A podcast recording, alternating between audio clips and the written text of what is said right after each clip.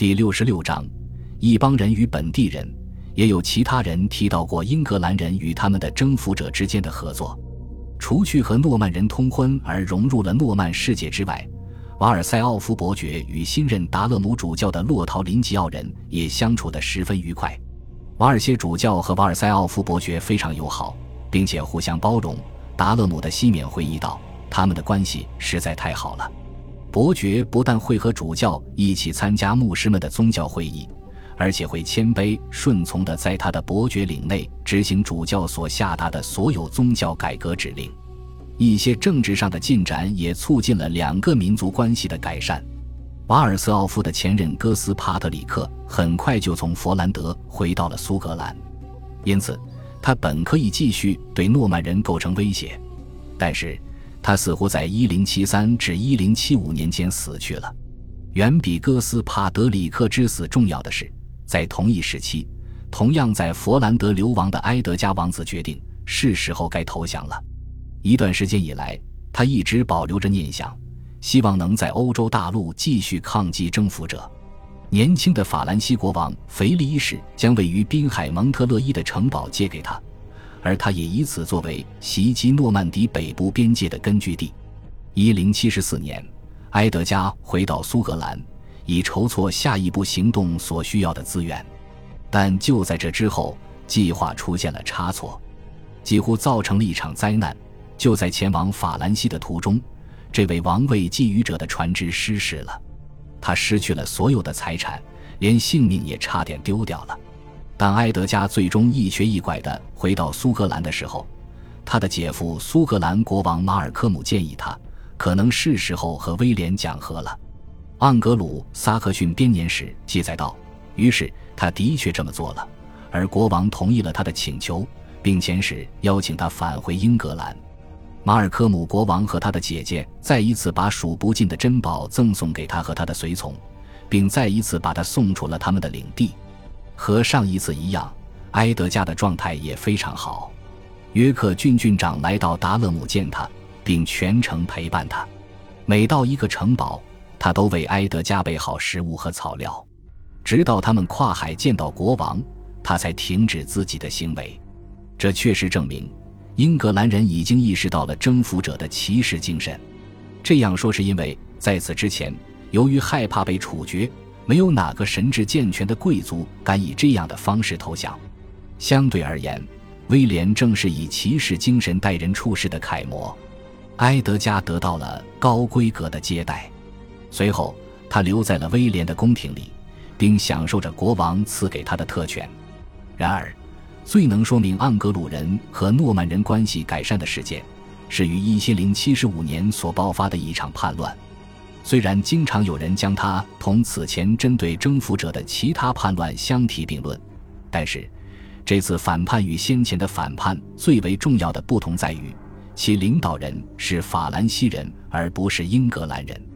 这次叛乱的主谋似乎是一个名为加埃勒的拉乌尔的年轻人。他是一个土生土长的布列塔尼年轻人。诺曼人通常不喜欢布列塔尼人，但是早在前信者爱德华还在欧洲的时候，拉乌尔的父亲就已经是他的侍从了。而在诺曼征服后，他顶替了死去的格斯戈德温森，成了新一任的东盎格利亚伯爵。一零六十九年，老拉乌尔去世，而小拉乌尔则来到英格兰继承父位。很快。他便开始密谋叛乱，策划叛乱的不止他一个人。这位东盎格利亚的新伯爵找到了一个愿意和他共同谋划此事的人，这个人就是赫里福德伯爵罗谢。此人正是威廉·菲茨·奥斯本的儿子和他继承人。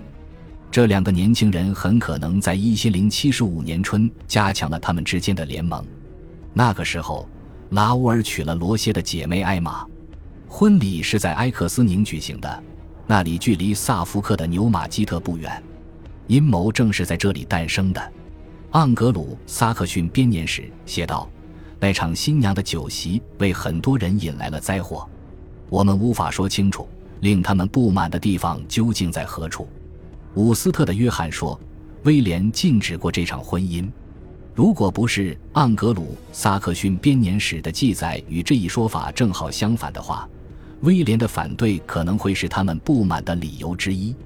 在奥德里克·维塔利斯的笔下，两位伯爵说出了一长串的咒骂之语，而其中的大多数语句不是人人所熟悉的那种语句，就是明显出自编年史家本人之口。然而，在某种情况下，奥德里克有可能是想要暗示一些什么。他借伯爵之口指出，在诺曼征服不久后所分发的土地被没收充公了。在征服者加冕后不久，他便按照现有的英格兰模式来任命新伯爵。八月的奥多、威廉、菲茨、奥斯本和老拉乌尔伯爵接管了戈德温家族离开后所留下的大片领土，他们每个人的势力都覆盖多个郡。但是就在不久之后。当国王开始设立他自己的伯爵领时，他们所涵盖的范围更小，是以一个郡作为基础的，因而，在范围上接近欧洲大陆上的一个郡。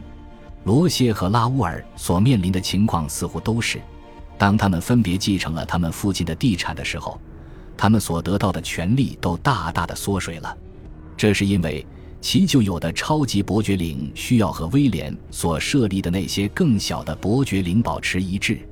对此，我们能从兰弗朗克的信中读出，罗谢因为这一事实而感到特别恼怒。在他的伯爵领地上，王室郡长正在处理司法案件。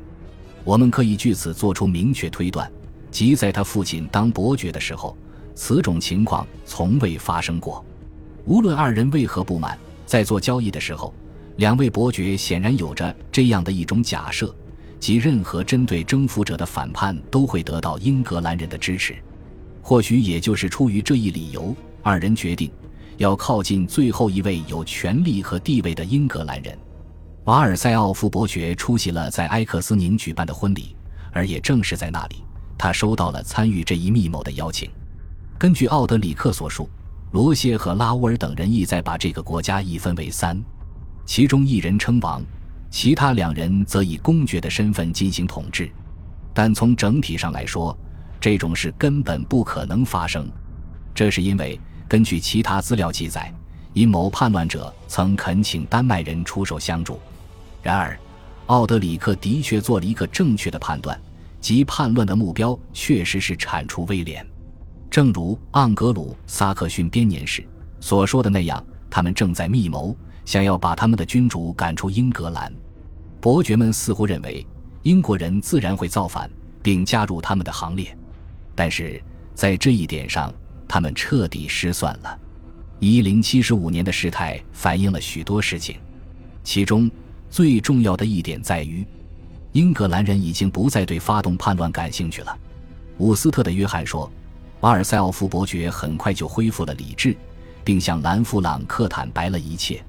无论实情是否如此，大主教很快便发现，城堡已经被加固，而士兵也被组织起来以反对国王。关于他对事态的回应，我们可以从他不久后写给赫里福德的罗歇的一系列信中找到某些端倪。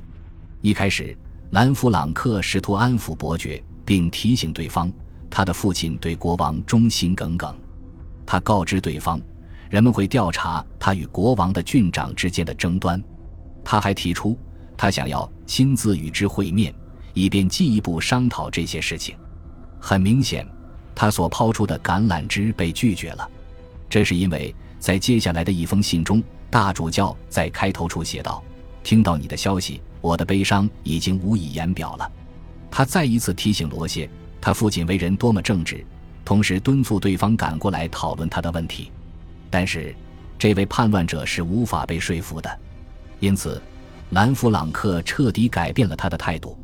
在最后的一封信中，他写道：“我已经诅咒了你和你所有的支持者，并对你们施以绝罚。”他还补充道：“除非我的君主宽恕了你，我才能解除你身上这可憎的束缚。”与此同时，国王在英格兰的那些更为好战的副手开始整编军队。以消弭叛乱。从各种意义上来说，这一军队都反映出了盎格鲁人和诺曼人之间广泛的合作关系。根据伍斯特的约翰的叙述，赫里福德的罗歇伯爵所带领的反叛者遭到了阻挡，无法渡过塞文河。除去伍斯特主教伍尔夫斯坦和伊夫舍姆修道院院长埃塞尔威格所指挥的军队，他们还要对付一大群民众。盎格鲁撒克逊编年史告诉我们，拉乌尔伯爵以及他手下的人在东盎格利亚也同样受到了挫折，因为在英格兰的城堡守军和所有当地民众都奋勇迎敌，并阻止了他们采取任何行动。伍斯特的约翰补充说，拉乌尔在剑桥扎了营。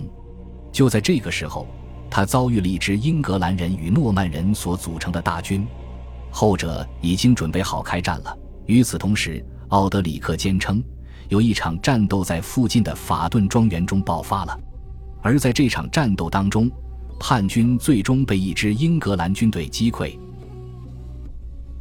感谢您的收听，喜欢别忘了订阅加关注，主页有更多精彩内容。